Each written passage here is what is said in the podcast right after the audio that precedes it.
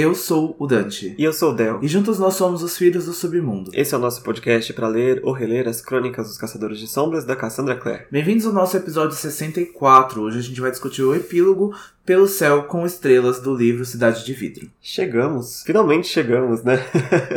Depois de 22, 23 capítulos aqui em Cidade de Vidro, finalmente a gente pode ter um momento de paz para esse casal aqui, Clary e Jace, e para alguns outros casais também que sofreram muito, né, nesses três livros. Também não é só de casal que vive esse livro, né, mas um pouco de paz para os caçadores, nem que seja por um curto período de tempo, né? Um curto período de tempo, né, pelo menos pra gente terminar esse livro. Foi aí uma temporada muito especial pra gente. A gente tava esperando chegar em Cidade de Vidro, que a gente já falou várias vezes, é um dos meus livros favoritos, e acho que é um do público também. Então muita gente gostou dessa temporada, foram seis meses aí quase, é, discutindo Cidade de Vidro, ansiando também para Anjo Mecânico, e a gente finalmente chegou agora no epílogo. A gente tem um momento de paz, casais aí realmente retomando a vida que deveriam ter vivido. Então é um epílogo bem emocionante, bem especial ainda. Não é um dos mais emocionantes de todas as sagas, mas é um epílogo que eu gosto bastante. Eu também gosto, eu acho que ela fechou grande parte das coisas que estava precisando ser fechada, né, considerando esses três primeiros livros. É, deixou muito pouquinho, assim, uma abertura para um próximo, né? Mas se, como eu falei antes, se tivesse acabado aqui, talvez a gente não ia sentir falta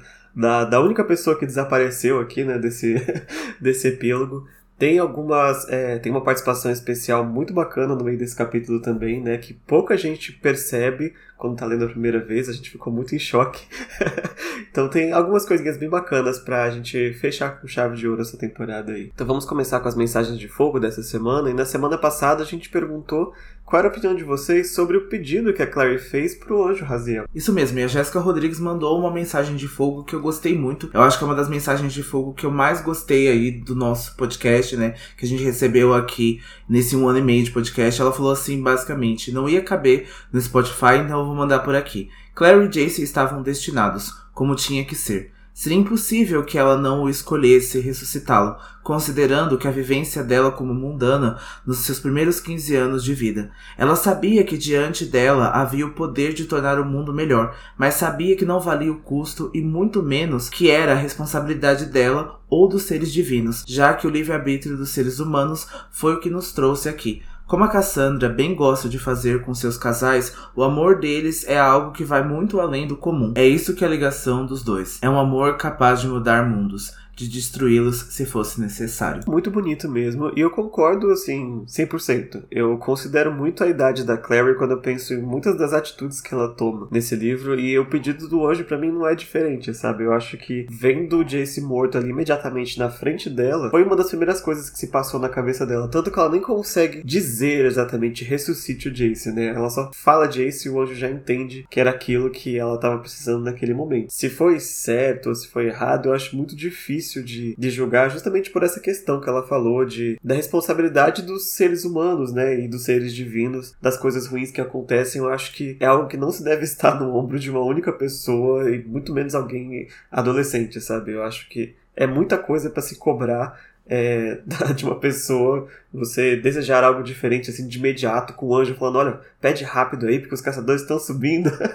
então, assim, eu não vou discordar da Clary nesse, nesse sentido, vou concordar com a Jéssica no que ela acha sobre isso também. Eu concordo, eu tinha dito isso na semana passada, que eu entendo a Clary ter escolhido salvar o Jace, mas eu entendo também a galera que não gosta dessa decisão, porque a gente vê que isso não acontece com frequência, né? Então, nenhum dos caçadores receberam a presença do anjo e ele falou: Olha, eu posso conceder um pedido para você e para a humanidade. Então, a gente vê que isso era uma responsabilidade que poderia ter passado pela cabeça dela, mas eu gosto da ideia que os seres humanos têm livre-arbítrio e a gente tem que tomar as nossas responsabilidades pelas nossas próprias decisões. Eu acho que a fome, a guerra, é, a segurança, isso é responsabilidade nossa. Eu tinha dito na semana passada também que eu acho que nós, seres humanos, causamos muitas coisas ruins um pelos outros e a gente sabe o que precisa ser resolvido para a gente viver melhor e a gente mesmo assim ainda não faz por, por cegueira, por blazer, por egoísmo. Então a gente tem instrumentos para poder melhorar a vida um do outro e mesmo assim a gente escolhe às vezes não fazer. Exatamente. E outra coisa a se considerar é que o próprio Raziel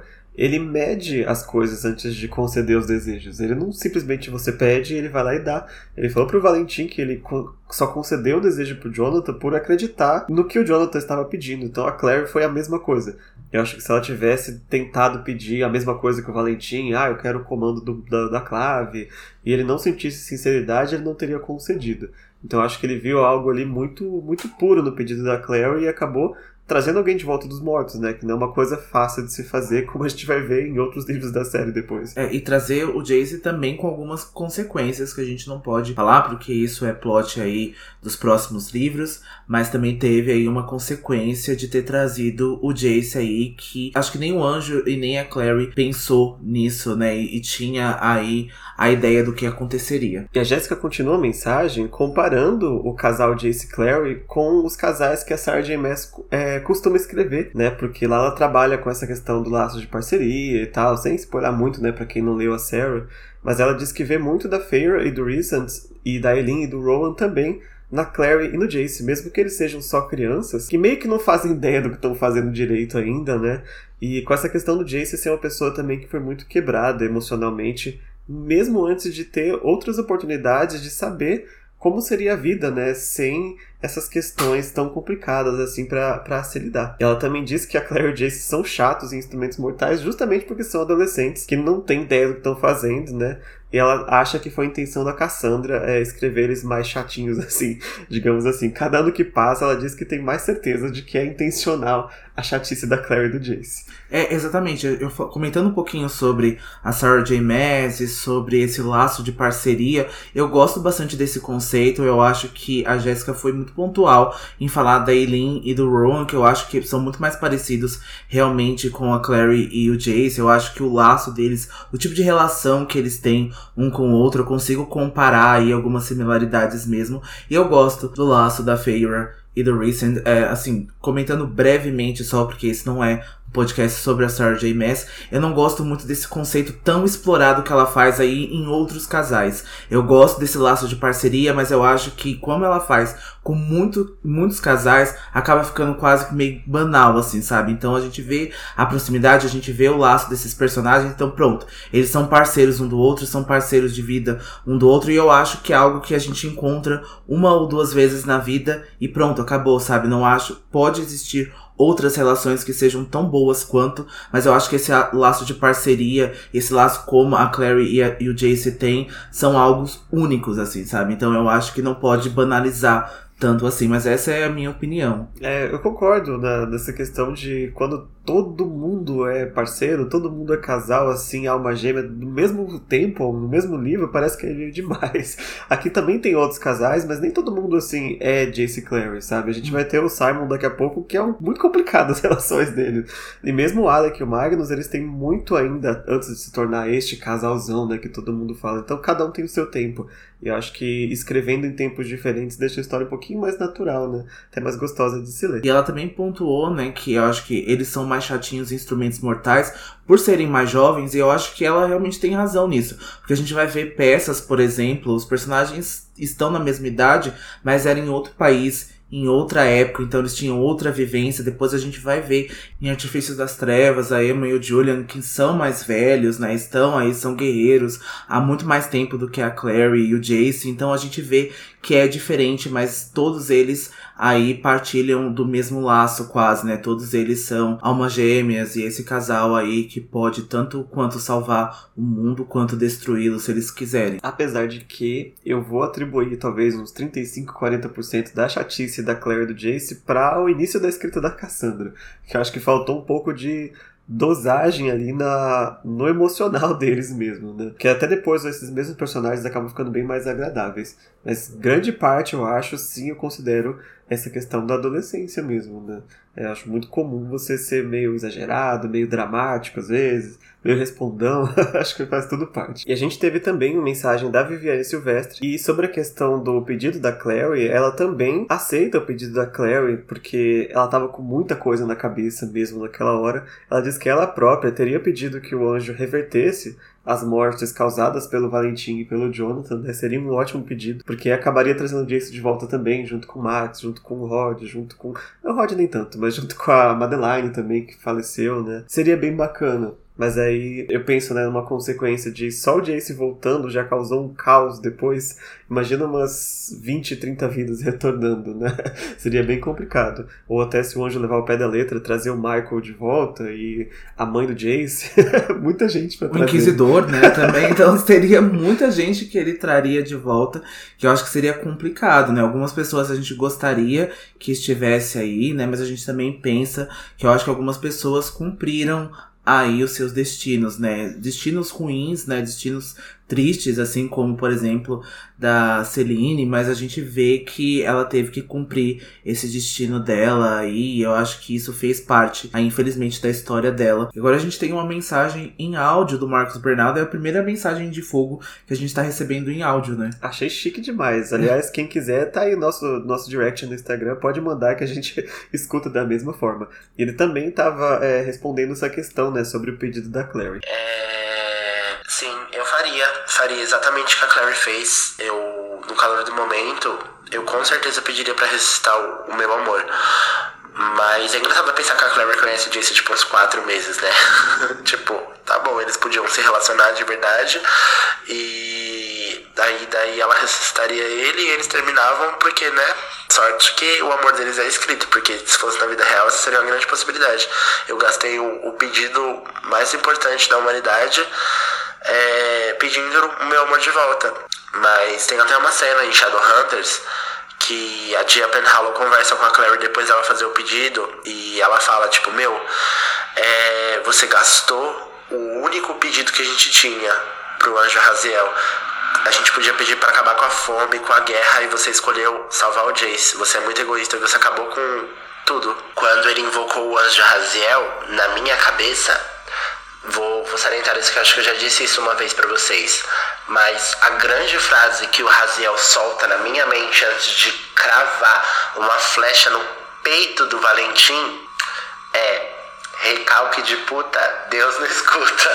É, na primeira parte do áudio, né, do Marcos Bernardo, ele salientou muito bem que em Shadowhunters, na série, a Dia fala isso pra Clary, que ela foi egoísta, que ela poderia ter escolhido qualquer coisa, e que o amor dos dois poderia acabar, né, e sorte que esse amor é escrito, porque eu acho que todo mundo sentiria aí um fracasso de ter salvado a pessoa que a gente achou que era o amor da nossa vida, e a pessoa depois ter ido embora, e depois ter feito alguma coisa ruim com a gente, eu acho que ficaria a sensação de, poxa, eu joguei isso no lixo, né? Mas a gente também pensa de um lado que poderia, sei lá, quatro meses, mas poderia pensar num sentido de foi quatro meses que deram certo, assim, sabe? Eu acho que às vezes a gente termina muito rápido um relacionamento, as pessoas vão embora aí com uma frequência maior na nossa vida, mas eu acho que deu certo do tempo que deveria ter durado, assim, sabe? Você fez o certo naquele momento, né? A pessoa dali, eu acho que é muito mais você pensar depois nas consequências que você vai fazer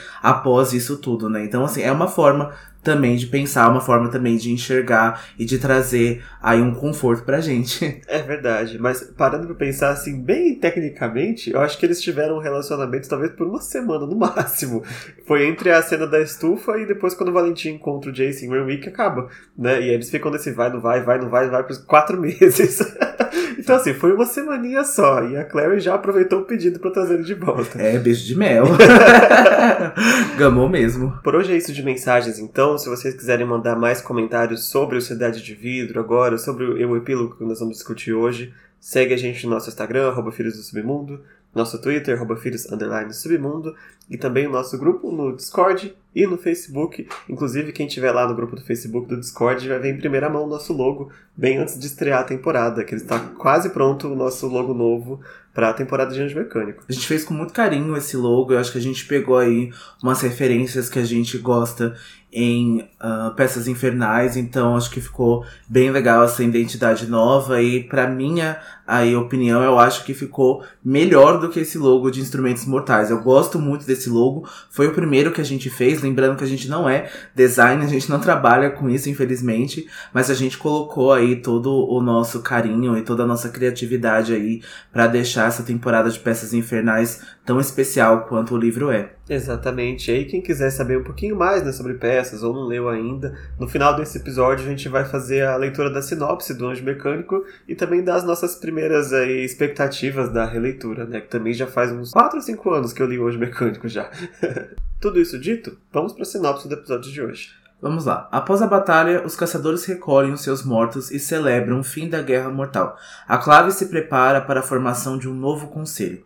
Com Valentim fora do caminho, Clary e Jace definem o seu relacionamento de uma vez por todas. Luke e Jocelyn se veem livres para viver o seu romance, e os Lightwood começam a se adaptar ao luto por Max e a presença de Magnus na vida do filho. E o epílogo começa uns dois dias mais ou menos depois da cena final, né, com a Clary no capítulo passado. E a gente vai começar do ponto de vista do Jace, porque está acontecendo ali a, o que seria o enterro, né, a cremação do Valentim. E o Jace está ali naquela parte, se vocês lembrarem, tem um cemitério que fica fora de Alicante, né, onde a Claire até viu os túmulos lá da família Fairchild e tal. E o Jace está em cima de uma colina, meio afastado, né, de todos os outros, só observando a fumaça e as pessoas ali ao redor, né? Imagino que poucos chorando pelo Valentim nesse momento. Ele consegue observar ali, inclusive, o Luke e a Jocelyn, né? E se a gente lembrar, ele achava que a Jocelyn era a mãe dele até pouquíssimo tempo atrás, né? Mas agora estão Luke e a Jocelyn abraçados é, apenas observando a cremação do Valentim e como, assim, fã de Star Wars, eu não consigo não enxergar o final do episódio 6 nessa cena. Que também há a cremação, né, do Darth Vader e só uma pessoa parece que tá mais triste, né, com a morte do Darth Vader, que é o próprio filho dele. É, exatamente, a gente vê isso, né, a gente percebe que os Caçadores de Sombras foram bastante respeitosos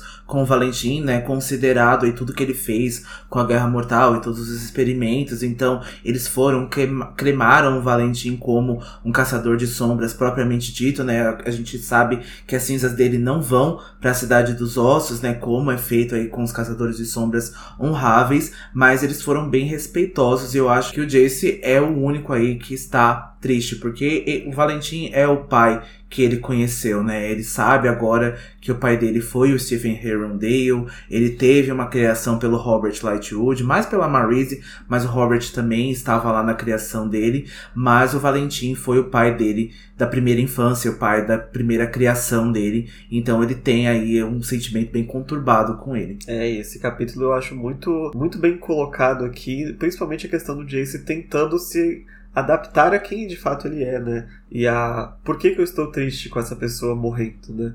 Direto ele se confronta com isso e mesmo agora ele não se sente nem no direito de sentir o luto pelo pai, né, por tudo que ele fez. Exato, e a gente tem até mesmo outros personagens dizendo pro Jace, né, como o Luke e a Clary, que faz bem ele sentir isso, o Jace se despedir do Valentim, porque eu acho que vai ser benéfico para ele, né, dar esse encerramento aí a essa vida, esse relacionamento que ele teve com o Valentim. A gente vai ver nos parágrafos seguintes que houve bons momentos, né, foram poucos momentos e a gente foca muito muito, né, o quanto o Valentim foi um pai tóxico, foi um pai ruim pro Jace, mas houve momentos de carinho, houve momentos aí de proximidade dos dois que o Jace pensa ainda sobre isso, passa pela cabeça dele. Eu acho que ele precisa sim se despedir de ambas as coisas para poder aí ser melhor para ele, para a vida futura dele. E o Jace não deixa de pensar que essa é a segunda vez na semana que ele tem que observar uma cremação, pois a cremação do Max, né, tinha sido há poucos dias atrás. Ele também vai notar aqui, ele também vai descrever pra gente que procuraram também o corpo do Sebastian para ser enterrado, mas ele não foi encontrado no local onde ele morreu, naquele lago próximo à cabana. E é interessante a gente falar isso, pontuar, que não encontraram o corpo do Sebastian, né? Então ele morreu próximo a esse lago, ele deveria estar tá ali submerso ou não, mas os caçadores fizeram essa busca e não conseguiram encontrar o corpo dele. Então já deixa a nossa suspeita aí do que aconteceu, onde está o corpo do Sebastian. E o Jace também vai notar que faz dois dias que ele não vê a Clary, que a última vez que ele viu a Clary foi há dois dias atrás, lá no Lago Lin. Ele havia se encontrado quase inconsciente pelos caçadores de sombras que alcançaram ele no lago. Ele acordou no dia seguinte no hospital com o Magnus Bane ao lado dele e o Magnus diz para ele que o anjo curou aí as principais feridas dele, mas que a mente e o corpo do Jace precisaria aí de um processo de cura maior, mas o Jace aí insistiu e falou que estava bem o suficiente para acompanhar o enterro do Valentim, né, de pelo menos ir na cremação dele. É, faz parte dessa cura de mente e espírito dele também participar, né, do enterro do Valentim. E lá de cima, ele se perguntava o que ele diria se ele estivesse lá embaixo, né? Se tivesse que fazer algum discurso ou alguma coisa. E ele só pensa em duas frases. É, Esse homem nunca foi meu pai de verdade, mas foi o único pai que eu conheci. São duas frases que são contraditórias, mas ambas são verdadeiras na cabeça do Jace. O livro descreve, inclusive, que o Jace demorou a perceber que o Valentim tinha morrido, né? Ele ressuscitou e ele estava ali com a Claire, e só um tempo depois que ele viu o corpo do pai ali com um buraco enorme no peito. Mesmo que ele próprio teria matado o Valentim há pouquíssimo tempo atrás, ele se sentiu triste pela morte do pai, né? Como a gente vem sempre reiterando aqui. E a própria Clary é descrito que ela também entende o que Jay estava sentindo, entendia essa tristeza que ele sentiu com a morte do Valentim. E agora é justamente o parágrafo que eu tinha dito anteriormente, que o Jace vai começar a lembrar das memórias que passam pela cabeça dele, das vezes em que o Valentim foi um bom pai para ele, que segurou ele nos braços, ou que ensinou muitas lições para ele, mas ele também vai se lembrar das surras, do falcão morto em seus braços e do anjo algemado lá no porão dos Wayland. E aí agora o Luke sobe pra colina pra avistar, avisar pro Jace que o enterro havia acabado e o Jace não quis perguntar a ele como havia sido a batalha. Ele sabia que a batalha acabou de repente, mas não sem baixas porque haviam outros corpos sendo cremados naquele dia, né? Por pouco que a batalha durou, né? Ele vai dizer que a batalha durou, tipo, 20 minutos, mas não sem baixas, né? Morreram aí alguns caçadores de sombras porque os demônios vieram com tudo e eram demônios aí potentes. E mesmo com a marca da aliança, eles ainda estavam em menor números, eles ainda precisavam de mais ajuda do que eles tinham naquele momento. E falando em marca da aliança, o capítulo descreve também que a Clary não aceitou participar do enterro do Valentim. Só lembro daquele documentário da Carol com Se o Valentim tivesse vivo, ele diria: Pronto, me sabotei de novo. ah, é a vida depois do anjo. E eu acho muito bonito é, esse momento do Luke subindo ali, porque eu acho que não é a primeira vez que o Luke meio que tenta se colocar nessa figura paterna pro Jace, né? Não de dizendo eu sou seu pai, mas tipo, se, se você tivesse um pai presente, era isso que ele estaria fazendo, né? Que ele vai lá conversar com ele. E o Jace vai até se abrir um pouco com ele, né? Dizer que ele foi até ali por vontade própria, pro enterro, mesmo não estando tão bem fisicamente. E o Luke sabe que ele foi ali por ele próprio, né? Pelo Jace e não pelo pai. É uma coisa que os vivos precisam estar presentes e precisam ter os seus fechamentos, né? O Valentim não precisa mais de nada além do fogo de Edom.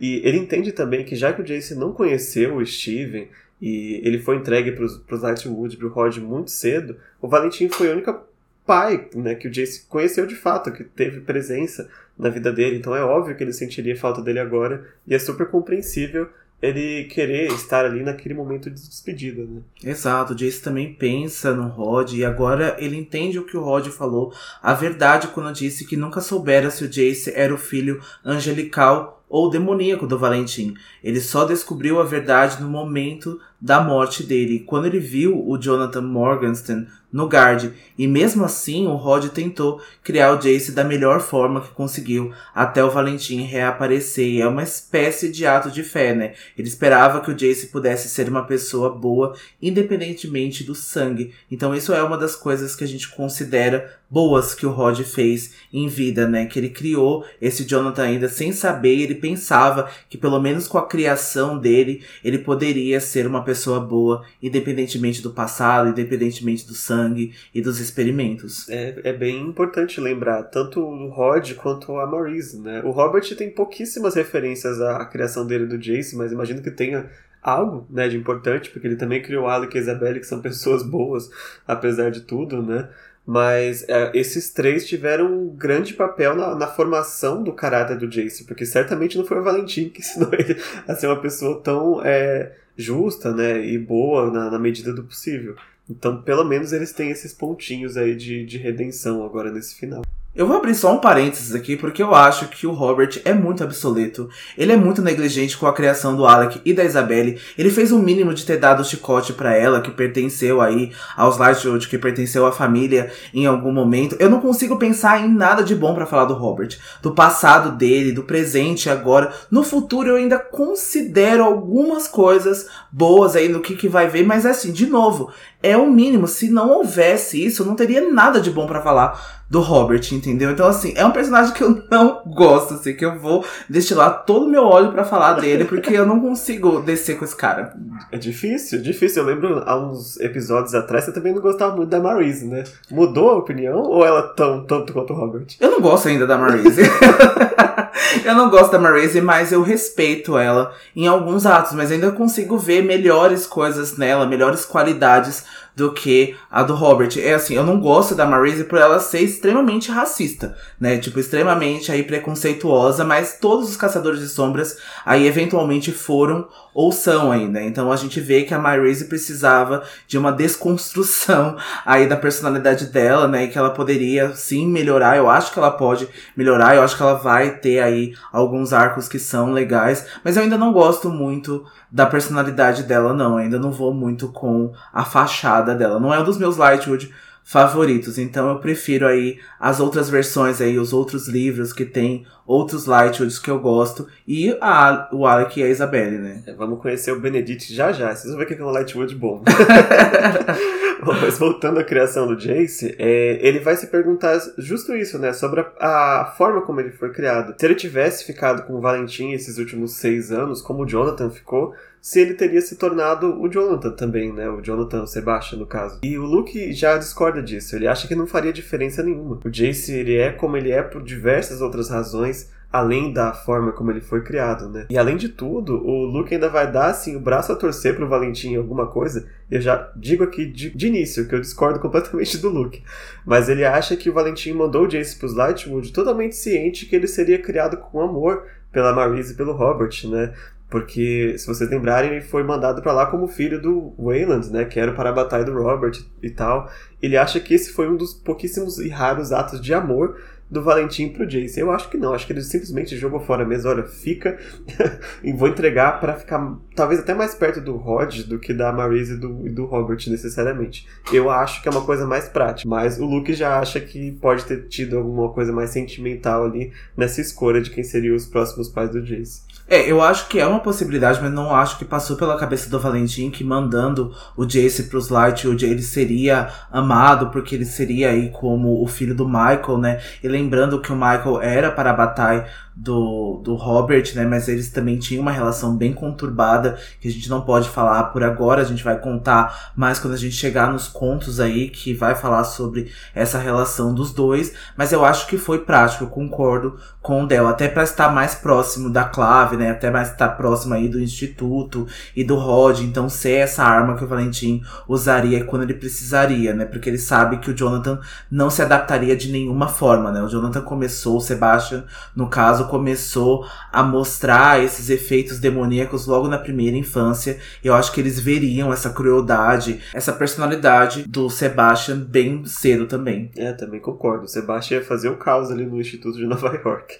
E essa cena vai acabar com o Luke afagando o ombro do Jace e pedindo para ele parar de pensar nessas coisas agora, né? E só viver o agora. E o epílogo agora vai passar então pro ponto de vista da Clary, que tá no quarto da Isabelle. A Clary aí pela janela tá vendo a fumaça da cremação do Valentim ao longe. E a Isabelle está escolhendo um vestido para celebração que vai ser realizada naquela noite, né, aí pela morte do Valentim. Então os caçadores de sombras vão estar em festa, né, pela pelo fim da Guerra Mortal e pela morte do Valentim. A Claire até pensa no vestido prateado no baú da Amatis, mas ela vai descartar logo duvidando que a Amatis vai deixar ela usar. A Aline também está próxima ali, ela tá lendo um livro sentada na cama. E a Isabelle espera que a Clary se arrume, além do casaco verde e a calça jeans, né? Que é o uniformezinho da Clary nesse livro, que ela tá aí com essa roupa desde que ela chegou. Eu sou totalmente a Clary, assim, ela ganhou o casaquinho verde novo, ela vai com esse casaquinho pra todo lugar. Quando você gosta da roupa e aqui funciona, você funciona. vai usar. e a Isabelle espera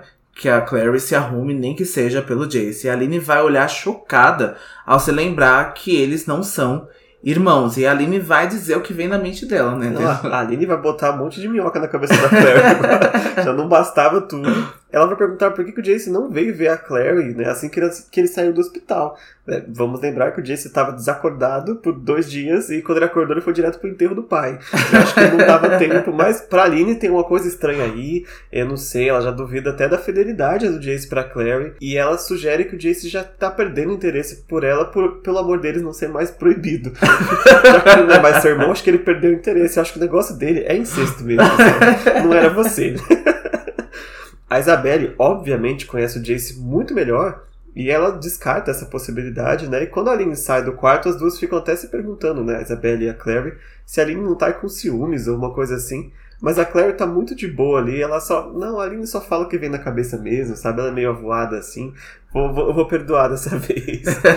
o que a Clary tá, na verdade, é na expectativa de encontrar o Jace na festa, né? De hoje à noite. E a, a Isabelle e a Clary discutem, né? Sobre a celebração que tá vindo. E acaba com a Isabelle se lembrando do Max, né? E como ele ia adorar estar tá ali naquela noite. Vai estar tá cheio de jogos e cheio de comidas diferentes. Né? Eram as coisas que o Max gostaria muito de participar.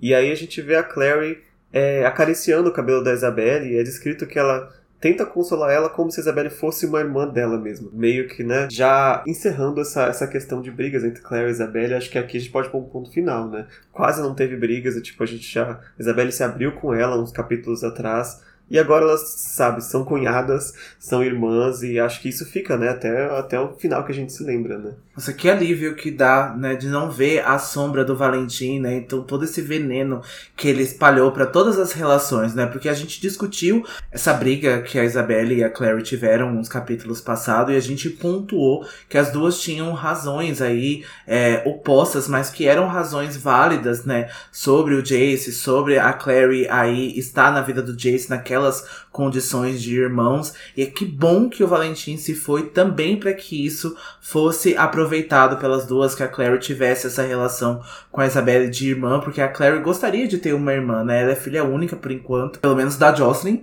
Então a gente vê que ela gostaria aí de ter uma irmã. Eu acho que essa relação é muito benéfica. Eu gostaria de ver esses momentos. Eu gosto muito desse, desses insights, assim, sabe? Eu poderia ter um spin-off só com as relações entre Clary Isabelle, Magnus e Isabelle, Magnus e o Alec. Eu gostaria de ter uns spin-offs, assim, pra gente poder ter mais dessas relações assim que fazem falta. Ah, o spin-off Claire e Isabelle aí e o seu, a sua Estela Viajante. Isso é super legal. Bom, enquanto as meninas estão ali se preparando e se consolando, o capítulo volta pro Jace. É, o Jace agora tá batendo na porta da casa da Mads Herondale. Ela já tava se arrumando também pra celebração e num raro momento de perda de palavras, o Jace mal consegue dizer a Max que tá procurando a Clary. Ela diz que provavelmente ela está com os Lightwood, mas convida o Jace a entrar mesmo assim, pois eles precisam ter uma conversinha agora. Enquanto o Jace se instala aí na casa da Matis, ela pede licença para ele, ela sai em alguns momentos para buscar uma caixa de metal com desenhos de pássaros engravados. E era o símbolo dos Herondales, e o Luke havia contado para ela tudo o que aconteceu com o pai verdadeiro do Jace. A Matis foi casada com Stephen antes da mãe do Jace, e como ele bem sabe, e dentre todos que estão vivos hoje, ela é a melhor pessoa que conheceu o Stephen, e por isso ela precisa conversar com ele. De novo, uma intervençãozinha do Luke aí na, no luto do Jace, né? Ela vai dizer para ele que mesmo que o Jace não tenha conhecido o Steven, né? Talvez ele nem tenha interesse em conhecer o Steven agora, ela gostaria de entregar as coisas pessoais que ela tem do Steven para ele, para que lá na frente, quando ele tiver alguma dúvida ou quiser conhecer melhor o pai, ele tenha algum lugar para consultar, né? Isso para mim já ficou meio implícito assim que a própria Max também tá disposta, né, a tirar qualquer dúvida sobre o Steven, caso o Jace tenha. E é interessante ela também respeitar esse tempo dele, né? Você não precisa saber sobre o Steven agora, você não precisa assumir Herondale agora, né? Mas tá aí quando você tiver. E dentro da caixa tem cartas, né, pessoais que o Steven tinha mandado para ela. Tinha a pedra enfeitiçada que o Steven usava e também tem a árvore genealógica dos Herondale, né, pelo menos a árvore conhecida, né. Lá na frente vamos dissecar a árvore Herondale, até porque a árvore que nós temos agora ela já não é mais canônica.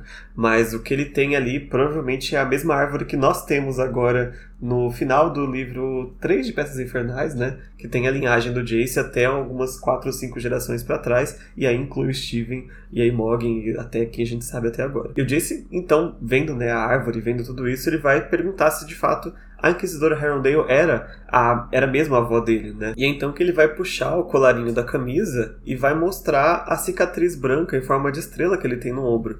Ele vai dizer para Mads que quando a Inquisidora viu aquela cicatriz, né, lá no navio do Valentim, ela mudou completamente de atitude, ela deu uns 180 graus e acabou salvando a vida do Jason, né, entregando a própria vida, depois de ver essa cicatriz. E ele queria saber se isso tem alguma relação né, com o fato dela ser avó dele. A Matis olha surpresa pro ombro do Jace e ela vai dizer para ele que é a marca de nascença dos Herondales, porque há uma lenda que dizia que um dos primeiros Herondales a se tornar caçador de sombras havia sido visitado em sonho por um anjo que tocara no ombro dele e assim nascera uma marca de nascença que passou para todos os Herondales seguinte. Ela não sabe se essa história é verdadeira, mas foi o suficiente para Imogen reconhecer o Jace como o seu neto e um dos últimos Herondales vivos, né, que ela saiba. As últimas palavras da Imogen para ele antes de morrer foram: "Seu pai teria orgulho de você." Você. E agora que ela sabe quem é o seu pai, o Jace finalmente entende o real significado dessas palavras. Bom, se essa história é verdadeira ou não, a gente vai descobrir de fato narrado né, na série Peças Infernais, quando vai ser é, descrito um pouco mais sobre a história da família Herondale.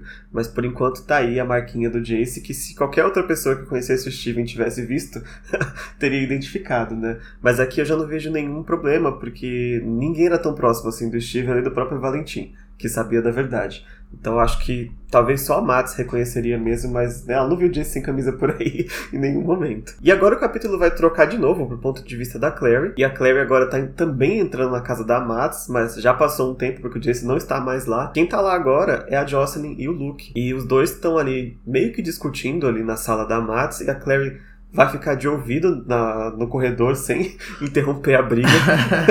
Fofoqueira. E o Luke tá contando pra Jocelyn que pediram para ele ficar em Alicante para representar os lobisomens no conselho. Né? Vamos lembrar que a promessa do conselho se manteve e vai ser formado assim um conselho com quatro cadeiras para cada membro do submundo. E foi oferecida essa oportunidade para o Luke representar os lobisomens, né? Quase que nem precisava oferecer pelo papel que ele assumiu, né, durante a Guerra Mortal. Só que a Jocelyn está muito chateada com isso, porque isso significa que ele vai ter que ficar em Idris.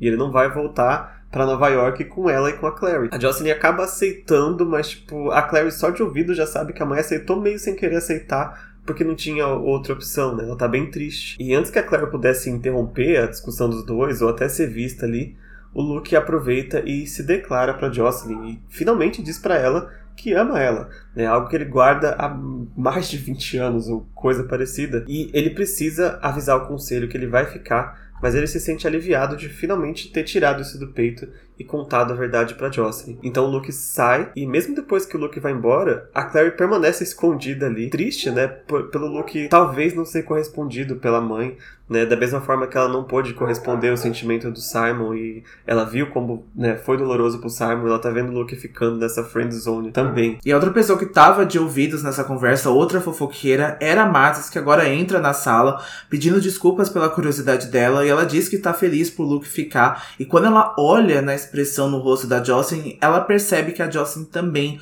ama o Luke. Ela vai dar uma bronca nela e a obriga a ir falar a verdade pro Luke imediatamente. A Jocelyn vai titubear, ela vai ficar com medo de tirar o Luke das obrigações dele, mas ela é rechaçada para fora da casa pela cunhada dela e fala: Olha, ele te deu um ultimato, minha filha. Vai atrás dele, vai contar para ele que você ama ele de verdade e vai viver essa história aí que vocês já deveriam estar vivendo há muito tempo. Olha, a Matis aí é a casamenteira do rolê. e a Jocelyn ela começa a sair e quando ela sai, quem tá no corredor? A Clary, a fofoqueira número um. A Clary só pega a maçanetinha da porta, abre e fala: se você não for, eu mesmo mato você. Aí a Jocelyn sai correndo para encontrar o Luke. E a Matty sorri pra Clary, né? E ela acaba lembrando, ah, o Jace passou aqui mais cedo é, para ver você, mas ele vai te encontrar lá na festa hoje à noite. E aí a Clary vai aproveitar que estamos falando desse assunto de festa e ela cria coragem para pedir o vestido prateado emprestado que ela tava de olho já.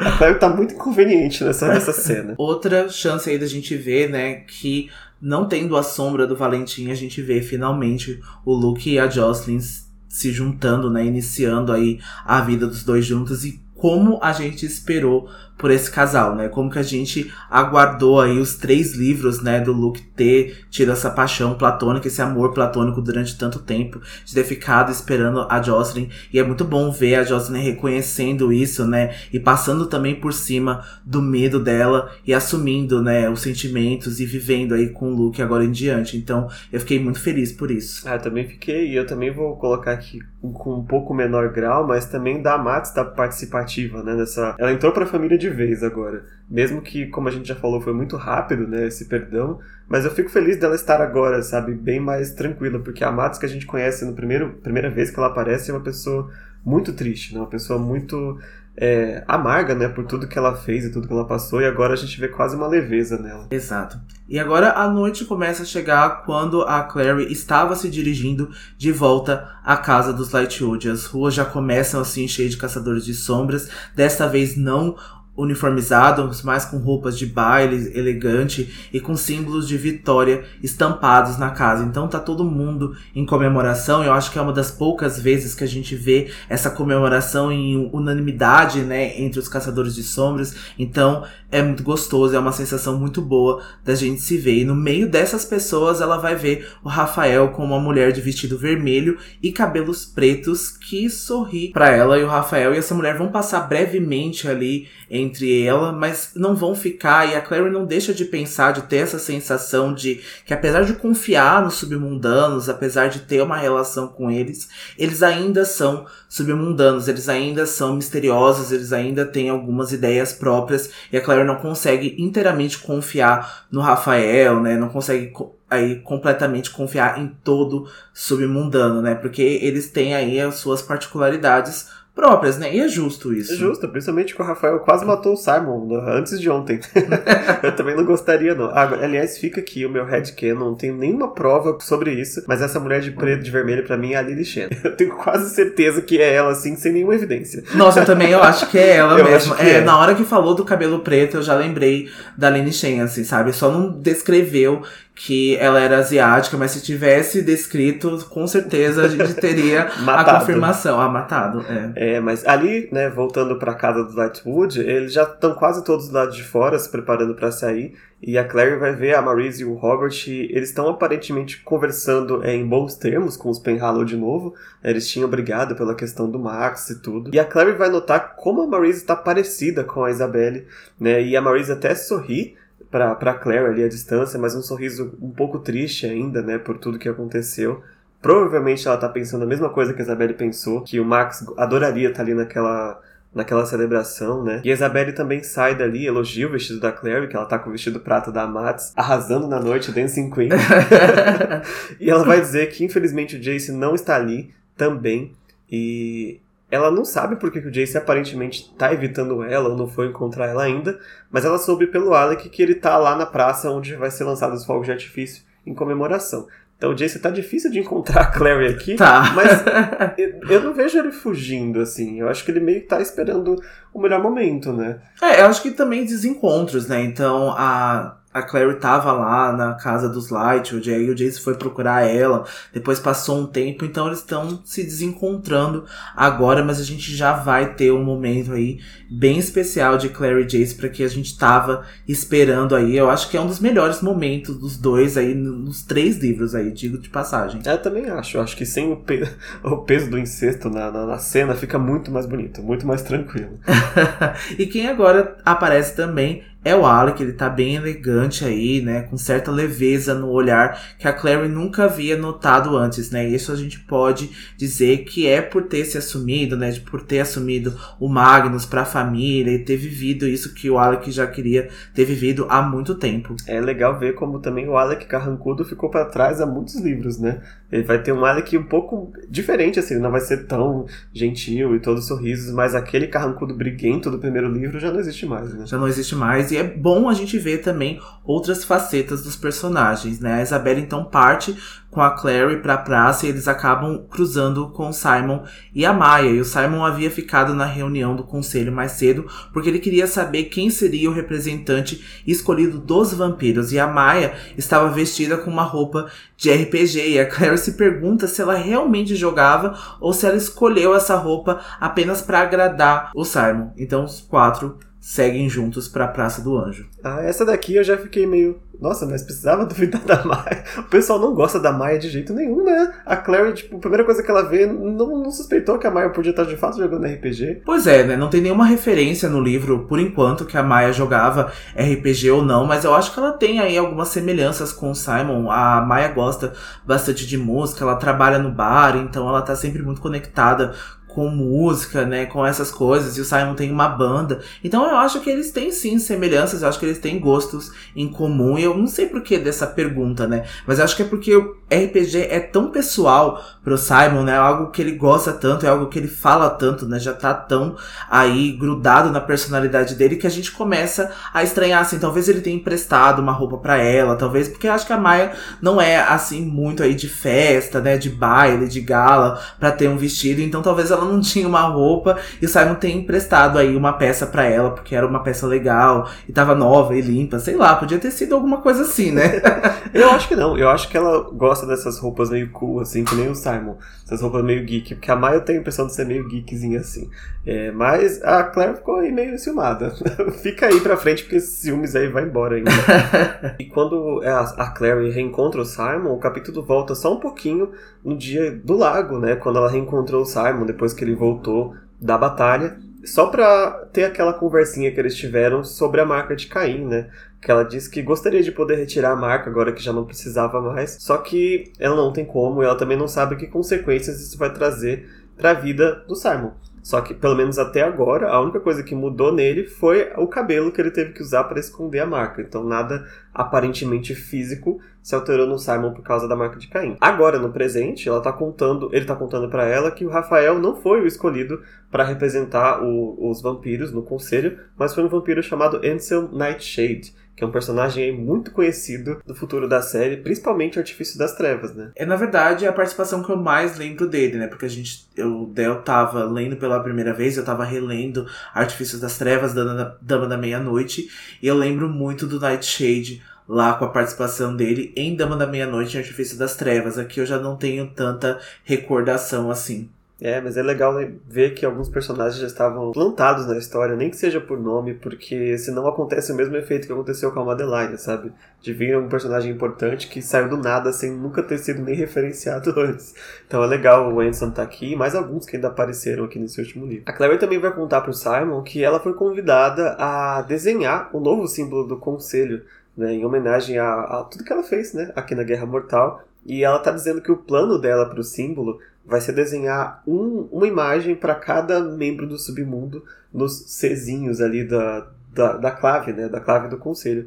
Ela pensou numa lua para os lobisomens, um trevo de quatro folhas para as fadas, e ela não vai usar esse trevo depois, ela vai usar uma flecha, né, uma flecha élfica, um livro para os feiticeiros e ela não tinha certeza o que ela ia usar para os vampiros ainda, né? O Simon até sugere que ela faça as presinhas ali dos vampiros, mas lá na frente a gente descobre que ela vai desenhar uma estrela mesmo para simbolizar os vampiros no conselho. Simon vai dizer que ela mereceu a honra de fazer o novo símbolo. Ele esteve na batalha e mesmo que rápida, o símbolo da aliança salvou centenas de pessoas. E além disso, a batalha foi só uma parte. Agora, a união do novo conselho também se deve a Clary e sua aliança. E a Clary está bastante agradecida, mas ela também está com dúvidas sobre o que eles farão quando eles voltarem para Nova York, mas o Simon já sabe aí que a Clary não voltará, porque agora ela vai ser uma caçadora de sombras e ela vai terminar a sua educação no instituto, talvez em Idris. Então a gente sabe que a Clary não vai ter mais uma vida normal e o Simon quer ter essa educação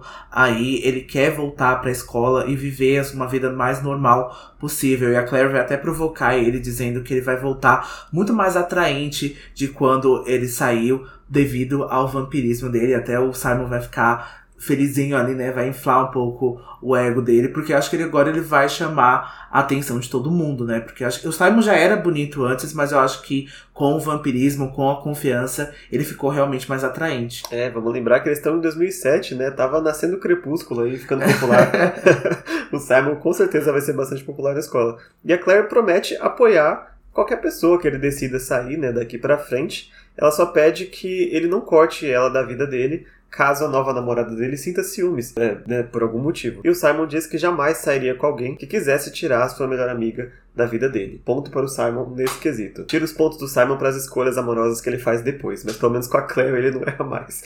É, até porque a gente tá, não colocou no roteiro, mas eles estavam falando sobre a Maia e a Isabelle, porque a Claire vai pontuar muito bem que tem duas meninas gatas aí, que é a Isabelle e a Maia, muito interessadas no Simon e aí ele vai aí perceber o quanto ele é atraente, o quanto ele é interessante, o quanto ele pode chamar a atenção aí da, de outras meninas, né? Porque eu acho que ele precisou aí descobrir isso sozinho, né? Que ele só pensava, só via os olhos dele para Clary, né? Tudo estava voltado para Clary e o interesse da Clary, mas ele viu que ele pode aí ser interessante, né, e conquistar aí os seus romances. E quando os meninos chegam na Praça do Anjo, completamente decorada agora e recheada com caçadores de sombras e submundanos. Então é uma mistura de celebração com um toque de melancolia após a batalha. E lá já estavam o Alec, a Aline também o Magnus, que conversavam com uma mulher de cabelo castanhos claros e vestido branco de luta. A gente não pode falar quem é essa mulher que ele conversa, mas é a, uma pessoa que a gente já conhece muito bem, é uma pessoa muito importante aí. E quando chegar o momento aqui, a gente vai voltar fazer um retcon pra gente, né, ligar essa participação aí que foi bem pequena, mas já foi especial, né? Especialíssimo, mas é aquela que só quem sabe sabe. Quem não sabe fica só uma pequena dica, né? Que tem uma coisinha que o livro não fala, mas que a gente pode dizer só para que as pessoas identifiquem quem é. É, essa mulher está procurando um Herondale. é isso que a gente pode dizer, né? Mas aí a gente pode contar que acho que até o Magnus conversou com essa moça dizendo que esperasse um pouco, né? Esperasse esse luto aí passado, Valentim, né? Que é o Jace que ela estava procurando, né? Que é esse Herondale. E ela vai aí ouvir o conselho do Magnus, né? E esperar, então, para poder conversar com o Jace. Depois que o Magnus vê a Claire e o Simon, ele vai se dirigir a eles e ele vai brincar com o Alec que para que ele compre um terno de marca agora. O Alec tá muito bem vestido, mas ainda é bem simples, assim, porque o Alec não liga muito para essas coisas de marca, né? O Magnus vai até sugerir que ele vista um Armani, que ele vista um Gucci, que ele vai ficar muito bonito, mas o Alec não liga muito para essas coisas. E o Magnus vai acabar sussurrando pra Clary para que ela vá até a escada do Salão dos Acordos e ele volta a brincar com o Alec porque o Jace tá lá nas escadas do Salão dos Acordos, então o Magnus deu essa dica aí pra, pra Clary. É, e é interessante observar só pra questão de linha do tempo, né, falando do Alec e do Magnus, que assim que este livro acabar, vai começa-se o tempo de pergaminhos vermelhos da magia, né?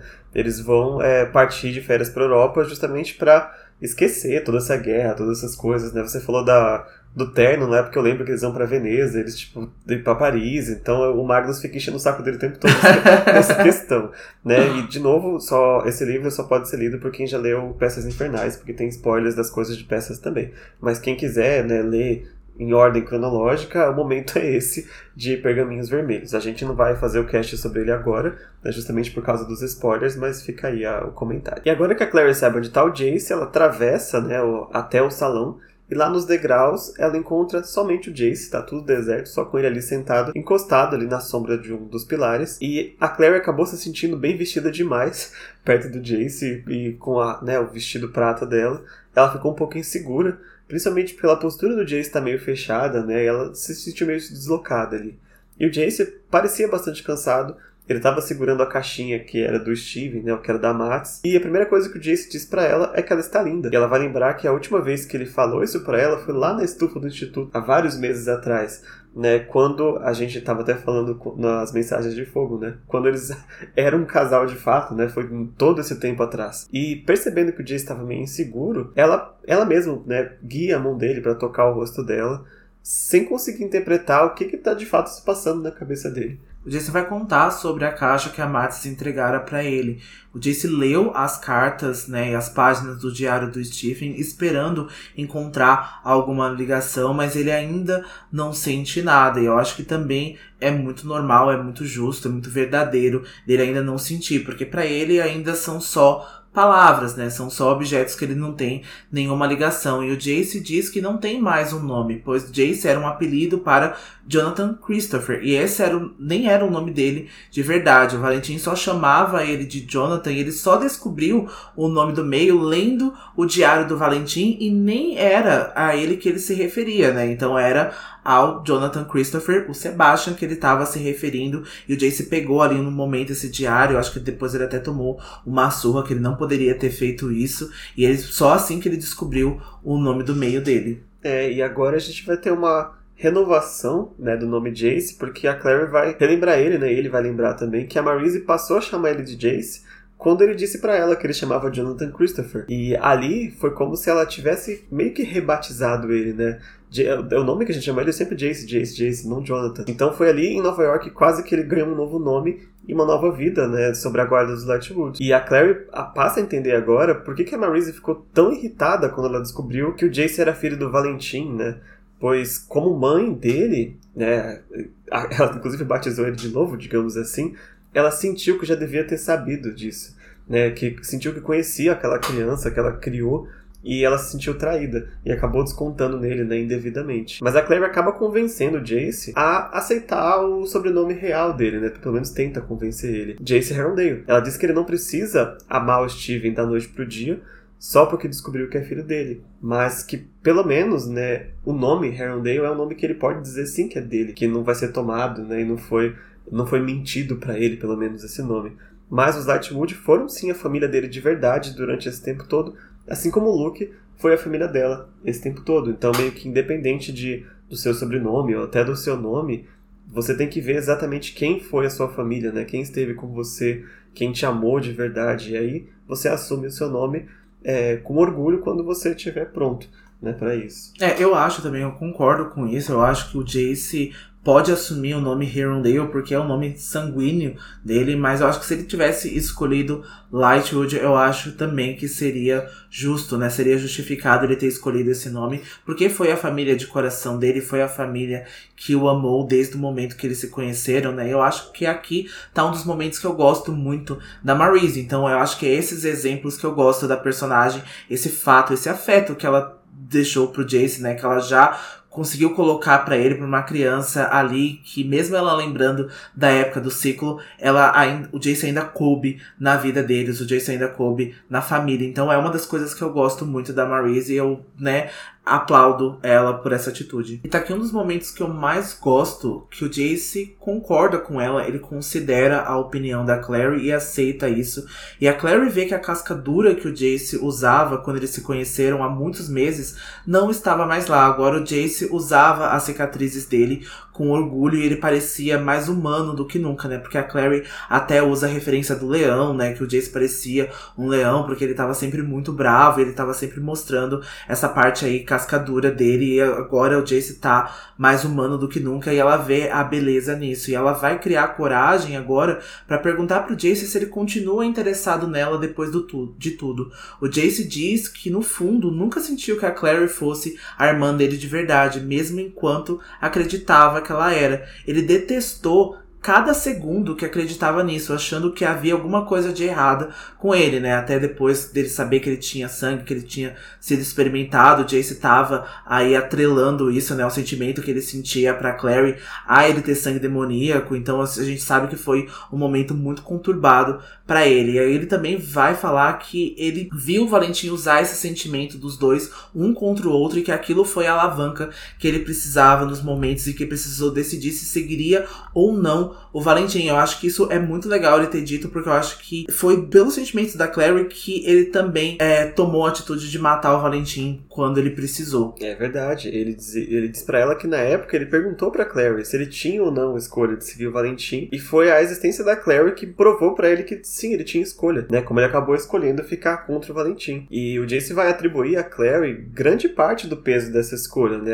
Tanto ao sentimento que ele sentia por ela, mas também nas atitudes, né, que ela tomou também sendo filha do Valentim, e ele pensou que na época, né, que o amor tornava as pessoas burras e fracas, né? A grande lição, o grande, a grande citação desses livros, né, que amar era ser destruído e era destruir. E ele acreditava que ser um bom caçador de sombras era alguém que não se preocupava com nada, alguém que não amava nada, que não tinha nada a perder, principalmente com relação a si mesmo, né? E era assim que ele agia tão imprudentemente, se colocando em perigo. Ele até vai reconhecer que ele acabou prejudicando o Alec com essas atitudes, porque o Alec acabou se achando um caçador de sombras pior do que ele, porque o Jace se arriscava e ia com tudo para cima das coisas, enquanto o Alec só se preocupava em não morrer, né? E por isso ele parecia que não, não colocava tudo para jogo, sabe? Mas na verdade o Alec estava sendo equilibrado enquanto o Jace estava indo é, à toa, né, para qualquer risco de vida, por não se importar. E agora o que o Jace diz, quando ele conheceu a Clary, a mundana que amava a mãe, o melhor amigo e que invadiu um hotel cheio de vampiros por amor ao Simon, algo que um grande número de caçadores de sombras não teria coragem de fazer, ele, perce ele percebeu que o amor deixava as pessoas mais fortes e que o fraco, na verdade, era ele. O Valentim não conseguiu acreditar que ele matara o Jonathan, porque pro seu pai ele era o fraco e o Jonathan o treinado.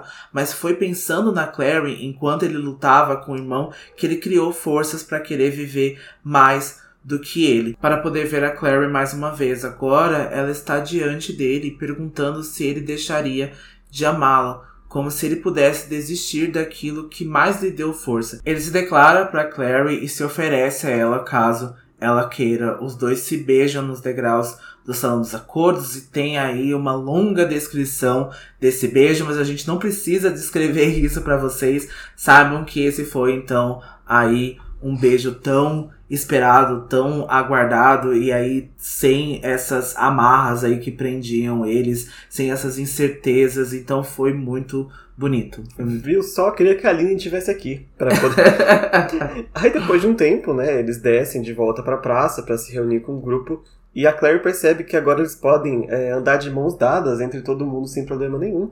É, eles se juntam ao grupo. E o Simon até comenta que eles até parecem felizes juntos. E aí tem uma cena muito boa do Simon apertando a mão do Jason, né? Ali, uma trégua momentânea do, do, do, dos chifres se batendo. E ele diz que ele não se importa que o Jason não goste dele, desde que ele faça a Clary feliz. E o Jace vai dizer que eu não desgosto de você. Na verdade, eu vou te dar um conselho, ele diz para deixar esse lado musical de lado, porque a época de vampiro roqueiro já tá fora de moda. Ah, mas você não sabe o poder de um vampiro com uma guitarra na mão. Você não sabe esse poder. Você não entende. Não sabe mesmo. Mas a Clary fica feliz, né, por agora eles estarem se dando bem do jeito deles, né? Agora a gente vê essa relação de amizade, acabou essa competitividade pela Clary, né? E é também neste, neste rumo que o relacionamento deles vai daqui para frente, né? Posso dizer também que é uma briga que se declara encerrada a partir daqui, né? É, a gente vê outro tipo de relação entre o Jace e o Simon, uma relação que eu gosto muito mais como os dois acabam aí se tretando, eles acabam provocando um outro. Então, eu gosto muito dessa relação porque eu dou muita risada. Eu acho que esses momentos irônicos, esse momento que eles quase estão se detestando, mas se apoiando ao mesmo tempo, é uma das relações que eu mais gosto. E eu acho que é também uma das coisas que eu mais ganhei, que foram mais benéficas para mim uh, depois, na segunda parte da sextologia, foi a relação entre o Jace e o Simon. É, e depois vem o Jordan, né? veio um terceiro aí nessa, nessa, nesse triângulo de amizade. Sim. Mas enquanto o Simon e o Jace estão conversando, a Claire para pra olhar ao redor e ela vê que a rainha Ciri está escondida no mato. A rainha vai chamar ela e a Clary não sabe se vai para encontrá-la por vontade própria ou por compulsão. Ela parecia sozinha, mas os cortesãos da rainha estavam ali não muito longe dela. Ela quer pedir um favor para Clary em troca de ficar em dívida com ela no futuro. O conselho ainda não decidiu quem será o representante das fadas e ela quer, por intervenção da Clary com o Luke, né, pelo relacionamento deles, que o Luke escolha então o cavaleiro dela, o Merlion. Só que a Clary já tá desconfiada da Rainha Cilly, né? Ela já teve, assim, péssimos encontros com as fadas até agora. E ela vai lembrar pra rainha que lá na Corte Cilly, ela chamou Jace e ela de irmãos, mesmo sabendo que eles não eram irmãos. E a rainha vai falar assim, que vocês como caçadores de sombras, com sangue de anjo, Na minha percepção, vocês são todos irmãos, então eu não menti. cretina. Ela foi muito cretina. Tecnicamente, assim, né? Se você pensar, nossa, somos todos irmãos, filhos de Deus, filhos do anjo, fine. Aí a rainha vai tentar é, convencer a Clary que, tipo, que o jeito que ela fala não é necessariamente errado, porque a própria mãe da Clary também não falou muitas verdades para ela. Né? Ela disse, ela até diz inverdades, né? Porque é meia história, ou contando só a parte que interessa, deixando o outro de fora. E a Clary vai inclusive lembrar das memórias dela, né, que estão apagadas pelo feitiço do Magnus, que talvez ela nunca recupere, algumas ela não recuperou mesmo. Ela vai se lembrar da, da Madame Doroteia, lá no primeiro livro, dizendo que a Clary ia se apaixonar pela pessoa errada, né? Eu não sei nem por que, que ela lembrou disso agora, o que, que tem a ver. Pode ser, assim, fez parte das mentiras da mãe, né? Foi a Doroteia que começou a revelar isso. Eu não sei se foi por isso que voltou. Mas enfim, ela tá começando a pôr em dúvida, né? A própria mãe por causa das palavras da Rainha Ciri. Mas é bem rápido, né? Que ela tem essa. Epa, peraí. Tá? Ela tá tentando me levar aqui no papo, né? Porque ela logo percebe que a rainha estava tentando envenená-la com meias verdades. Afinal, não havia ninguém no mundo que conhece todos os segredos de alguém, e às vezes alguns segredos eram melhor guardados. A Clary não quer nenhum favor da rainha Ciri e recusa a ajudá-la virando as costas e se afastando. Então a Clary foi muito bold ali, né? Primeiro a gente precisa dizer que teve muita amadurecimento nisso de perceber que sim, a gente tem segredos, a gente tem verdades, a gente tem passado, história, que algumas coisas são melhores guardadas e não é porque o fato que ela é filha dela que ela precisa saber de tudo, que ela precisa ter conhecimento de todas as coisas. Tem particularidades na mãe dela, no Luke, Luke, no Jace, e que você não precisa saber disso, e você precisa ter confiança na pessoa e amadurecimento para isso. E primeiro, e depois, segundo,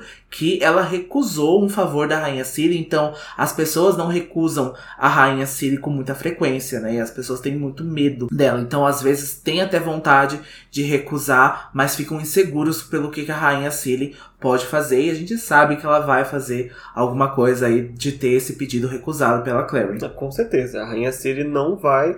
Na verdade, a Rainha Ciri vai ficar completamente satisfeita, porque o pedido que ela fez para Clary, a Clary não atendeu. Mas, assim, logo a gente vê que o Mallory ele vai assumir sim a cadeira do conselho, né, no próximo livro.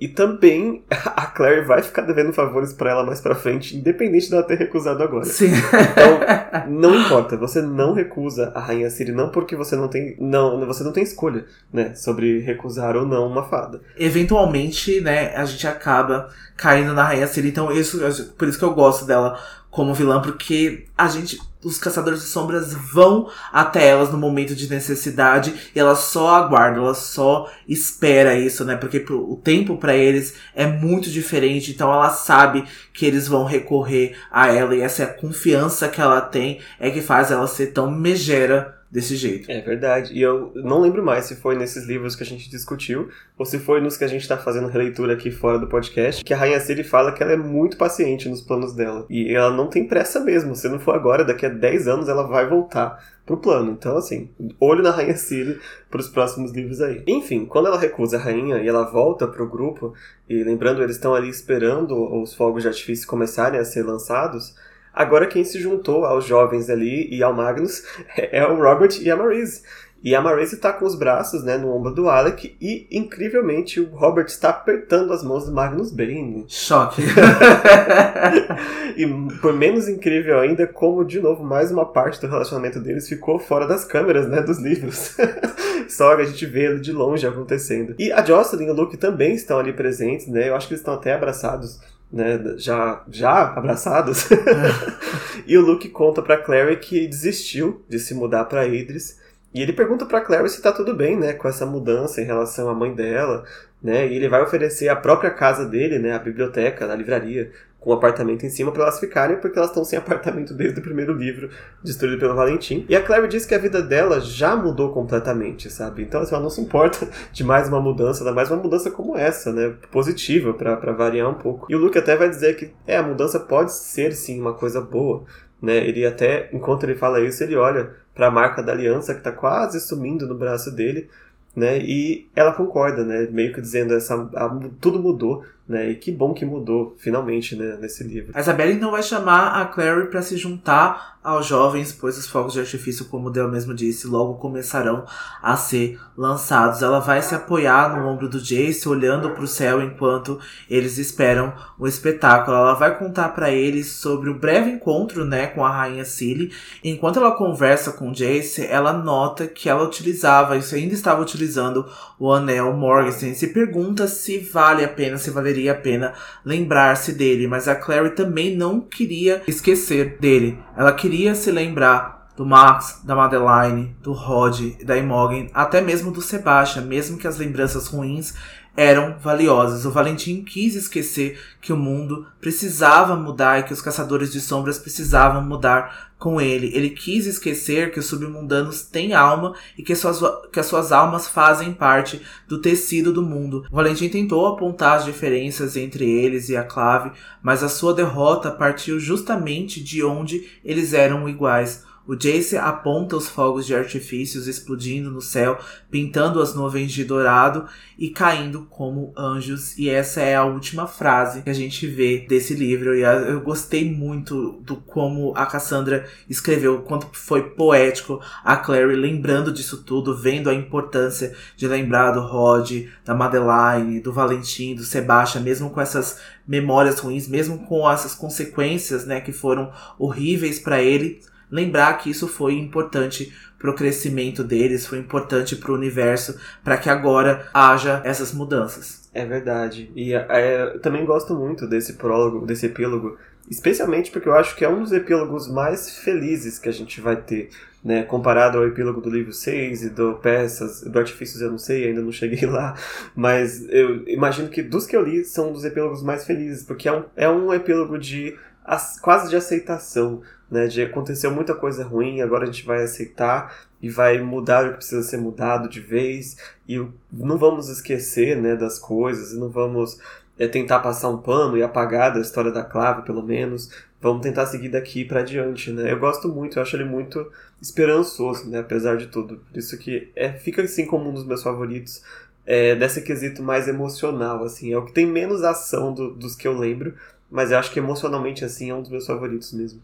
Eu gosto muito também, eu gosto de outra aí é, percepção que ela nos deu sobre o Valentim, né? Que ele quis esquecer que o mundo precisava mudar e que os caçadores de sombras precisavam mudar com ele. E a gente precisa falar sobre isso, dessa constância que o mundo precisa mudar, que a gente precisa ver as outras coisas sem né, perder da nossa integridade, sem perder o nosso caráter, mas a gente precisa entender que vão haver outras formas, né? Vão haver outras formas de relacionamento, por exemplo, vão haver as outras formas de expressão, de sexualidade, então vão haver outras coisas que a gente vai estar tá internaliza internalizado e a gente não pode deixar de esquecer e falar, nossa, isso tá se perdendo, o mundo tá acabando por conta disso. Não, é, já existia isso, vai sempre existir, a gente só não sabia. Essas pessoas só não tomaram coragem aí de sair e falar sobre isso. E que bom que agora a gente no século 21, que em 2022 2022, a gente tem esse, esse palco, a gente tem essa voz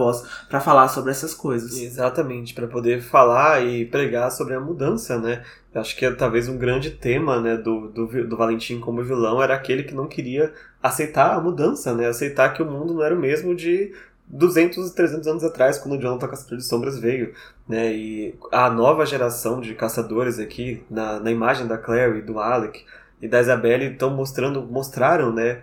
Que, que é o começo da nova clave, que todo, todo mundo é aceito. Eu acho muito, muito, muito bonito, assim, falando uma visão meio macro da história e também uma visão mais pessoal, porque a maior parte dos protagonistas aqui, eu acho que talvez menos um pouco a Isabelle, mas a Clary muda muito da, nesses três livros, o Jace muda completamente, e o Simon muda completamente, a Jocelyn ela vem e no finalzinho a gente vê muda a nossa percepção sobre ela, porque ela estava dormindo ainda, né? E os únicos que não mudaram foram os que acabaram, né, falecendo, tipo o Valentim, né, que foi até o fim na, na arrogância dele acabou morrendo por isso. Então acho que acho que sim, mudança é o grande o grande tema dessa primeira trilogia, talvez, né? Sim, nossa, muito bem falado, é muito bem salientado e eu gosto muito. Então, essa a gente termina, né, a nossa temporada com isso, com essa discussão, né, com esse livro aqui, tá um pouco do que a gente achou dessa releitura. Então, acho que foi muito legal, foi muito bacana a gente ter essa visão aqui no podcast, ler esse livro mais velho,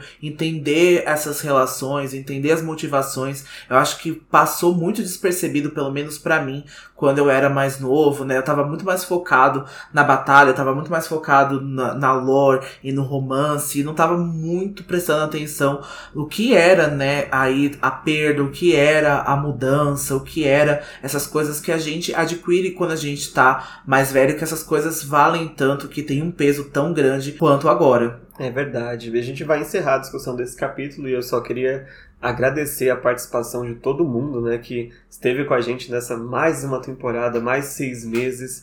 Tem gente que vem, né, vem do, vem do futuro, digamos assim, que tá ouvindo o cast agora, começando lá dos primeiros episódios, vai chegar aqui mais tarde, mas não tem problema, pode participar com a gente do momento que vocês quiserem. Mas essa temporada foi a que eu senti que mais teve participação e teve pontos de vista diferentes do nossos e trouxeram novas ideias e lembraram a gente de coisas que a gente não lembrava quando a gente gravou os episódios. Então, assim, foi fundamental a gente ter essas participações no nosso Instagram, no nosso Spotify. A gente teve um convidado, né, mais um convidado nessa temporada também que agregou muito né, as nossas discussões. Então fica aí o meu obrigado e a gente espera vocês também na quarta temporada aí, Anjo Mecânico, porque a gente sabe que é a favorita de muita gente, né? Peças Infernais, vai vir aí uma galera que eu tenho certeza que vai começar direto do Peças, vai ignorar os nossos 64 episódios, eu espero que quando chegar lá volte para ouvir instrumentos e quem sabe é, mudar um pouco, né? Não, nossa, vou passar a amar instrumentos, mas mudar a forma como se enxerga, né? Esses três primeiros livros que talvez sejam os que têm mais defeitos da série, não sei mas que tem muita coisa boa para se extrair ainda, eu acho. Com certeza. Então a gente fica muito feliz. Eu gostei muito de fazer essa temporada. Eu tava muito esperando. Eu gosto muito dos finais da Cassandra. Eu gosto muito das resoluções que ela faz. Eu já falei muito isso, né? Porque esses vilões, eles pedem aí esses momentos épicos, né? Eles pedem essas resoluções aí magnânimas. Então eu tava muito é, ansioso para poder fazer essa temporada. Eu acho que a gente fez uma temporada muito legal, uma temporada que fez muito jus ao que esse livro representou. Gostei muito também das, das participações, das mensagens de fogo. A gente pede para continuem mandando mensagens de fogo, continuem acompanhando a gente, espalhando aí a nossa palavra para que a gente cresça cada vez mais, que a gente tenha mais interação com vocês, porque a gente quer, a gente faz o favor de vocês estarem aqui presente com as suas opiniões que muitas vezes diferem das nossas, mas a gente faz, a gente acha que também é outro ponto de de vista e também é muito importante a gente trazer essa discussão. A gente vai então para Peças Infernais agora com Anjo Mecânico, vai ser uma outra época, vai ser uma outra discussão. A gente espera fazer uma temporada tão bom quanto, né? Tem outras coisas para explicar e eu tô muito ansioso porque tem muita coisa agora que não tava nesse livro agora, que tem outra parte da mitologia. A Cassandra aí muda as regras, né, do próprio da própria lore, do próprio livro. Então eu gosto bastante. Aí eu acho que vai ser uma temporada cheia de coisas e cheia de novidades. É verdade, eu tenho assim muita expectativa porque eu lembro assim na minha memória que peças é, tem algumas coisas que faltavam aqui que eu gosto muito, que tem muito mais submundo, né? Tem mais feiticeiros, tem mais vampiros, tem a, a criação de algumas coisas do universo, né, alguns equipamentos, e os personagens também, é, estando um pouquinho mais velhos, tipo, por exemplo, a Charlotte e o Henry, eu acho que eles são muito, muito interessantes. E eu quero muito poder voltar né, a ler eles de novo e discutir aqui com todo mundo. É isso. Então, é, pro nosso momento Grimório, a gente de novo quer falar que não vai ter um momento específico de leitura de parágrafo, né? Então, mas a gente quer pontuar aqui algumas coisinhas. Eu acho que essa declaração aí do Jace pra Clary foi muito bacana para mim, né? Eu gostei muito, como eu falei, né? Eles livres, se sentindo livres sobre isso para poder viver o que eles precisavam. Eu gosto muito. A Jocelyn e o Luke. Gosto muito da Marise também se recuperando, né? Da Clave agora começando a aceitar os submundanos com o conselho. Então teve vários momentos aqui que eu destaco que foram meus favoritos e eu fico pensando que se eu deixasse um de fora, não estaria sendo justo, sabe? Eu não estaria completo para mim. Então acho que todo esse epílogo como um todo foi um momento grimório para mim. É, vou concordar. Eu acho que o meu grimório seria todos os momentos que são muito pequenos, mas são simbólicos, né, para a série toda. Desde do, do Robert apertando a mão do Magnus, sabe? E o Jace e o Simon fazendo as pazes. E o Luke conversando com o Jace. Eu acho que tudo aqui, né, todos os diálogos aqui tiveram seus lugares aqui, foram necessários para a gente ter esses fechamentos e essas novas aberturas né, para o futuro. Falando em futuro, é bom lembrar, né, apesar que todo mundo já deve saber, que a gente vai continuar a história da Claire, do Jace e do Simon com a leitura de Cidade dos Anjos Caídos no comecinho do ano que vem. E a partir do dia 16 de julho a gente estreia a quarta temporada com a leitura do Anjo Mecânico. E a gente vai encerrar o episódio de hoje dando a leitura da sinopse do livro pra gente já começar a entrar no clima aí de Londres vitoriano. Tessa Gray tem apenas 16 anos, e mesmo parecendo ser uma mocinha indefesa, precisa cruzar o oceano de Nova York a Londres vitoriana para encontrar o irmão mais velho. Com a morte da tia Harriet, ela não tem outra escolha, senão ir morar com Nathaniel, o único parente vivo. Porém, para sua grande surpresa ao desembarcar, Tessa é imediatamente sequestrada pelas irmãs Black e Dark, duas senhoras nada simpáticas que também mantêm Nathaniel em cativeiro. A segunda novidade é que a senhorita Grey não é nem um pouco indefesa. Dona do estranho poder de se transformar em qualquer um apenas ao tocar em algum pertence dessa pessoa, a menina é um objeto valioso para os membros do Clube Pandemônio, uma organização secreta mantida pelas Irmãs Sombrias. Como nada no submundo escapa do, co do conhecimento dos Caçadores de Sombras, Tessa é logo resgatada por eles, encontrando abrigo no Instituto de Londres. Mas as portas do esconderijo, que só podem ser abertas pelos Caçadores de Sombras, protegem Tessa apenas parcialmente. Do lado de fora está se desenrolando uma verdadeira caçada em seu nome, e o magistrado fará qualquer coisa para tê-la sob seu poder. Com a ajuda de bizarras máquinas humanoides, os autômatos, o novo líder das forças do mal em Londres se infiltrará na cidade, nos becos do submundo e em todo o caminho até alcançar o coração dos caçadores de sombras. Cara, que sinopse incrível, né? Tem tantos detalhes assim que já estão nessa sinopse, né? O Clube Pandemônio agora, né? Muito conhecido como aqui nos livros de Instrumentos Mortais como a Boate Pandemônio, mas aqui já é outra coisa totalmente diferente, né? Então a gente tem os autômatos, né? O magistrado, a gente tem o poder da Tessa aí de se transformar, quase uma metamorfa. Então tem muita coisa nesse, nesse já nessa sinopse que já deixa a gente muito ansioso, assim, a gente acha muito incrível. Eu fiquei ainda com mais gostinho de querer ler logo, quase que eu quero já iniciar na semana que vem, mas a gente precisa dessas duas semanas mesmo até para poder preparar aí melhor uma temporada para vocês. É verdade, eu também fico vendo cada termo assim, nossa, tinha isso e tinha aquilo que eu vou lembrando. Mas é isso, a gente espera que vocês tenham gostado da, da temporada. A gente pede desculpa pelos episódios que saíram atrasados aí, que tá sendo bem difícil é, entregar tudo em dia, mas a gente tá fazendo o possível para deixar toda semaninha os episódios. E a gente vai, tá até planejando, né, como a gente vai fazer a próxima temporada para que saia tudo no sábado, tudo certinho. E é isso. Vão lá nas nossas redes sociais, nosso Instagram, Filhos do Submundo, nosso Twitter, Filhos Underline do Submundo. Vão pro nosso grupo no Discord, no Facebook, para receber em primeira mão as notícias, as novidades. A gente está preparando aqui um rework da, no, da nossa identidade visual, tanto no logo quanto no Instagram. Tá vindo aí coisas novas, porque, né, além de ser uma temporada nova, a gente terminou uma saga e tá indo para outra. Então é uma coisa muito especial, assim, a gente quer, quer fazer de uma forma muito especial também. Isso, a gente volta no dia 16 de julho aí com um episódio duplo. A gente vai então discutir o prólogo e o primeiro capítulo que se chama A Casa Sombria, porque o prólogo é bem pequenininho e a gente não achou que ele né, caberia em um episódio de uma hora aí. Então a gente vai discutir o prólogo e o primeiro capítulo no dia 16 de julho, no sábado agora. A gente espera vocês lá e até lá não se esqueçam. Todas, Todas as histórias, histórias são verdadeiras. verdadeiras. Tchau. Tchau.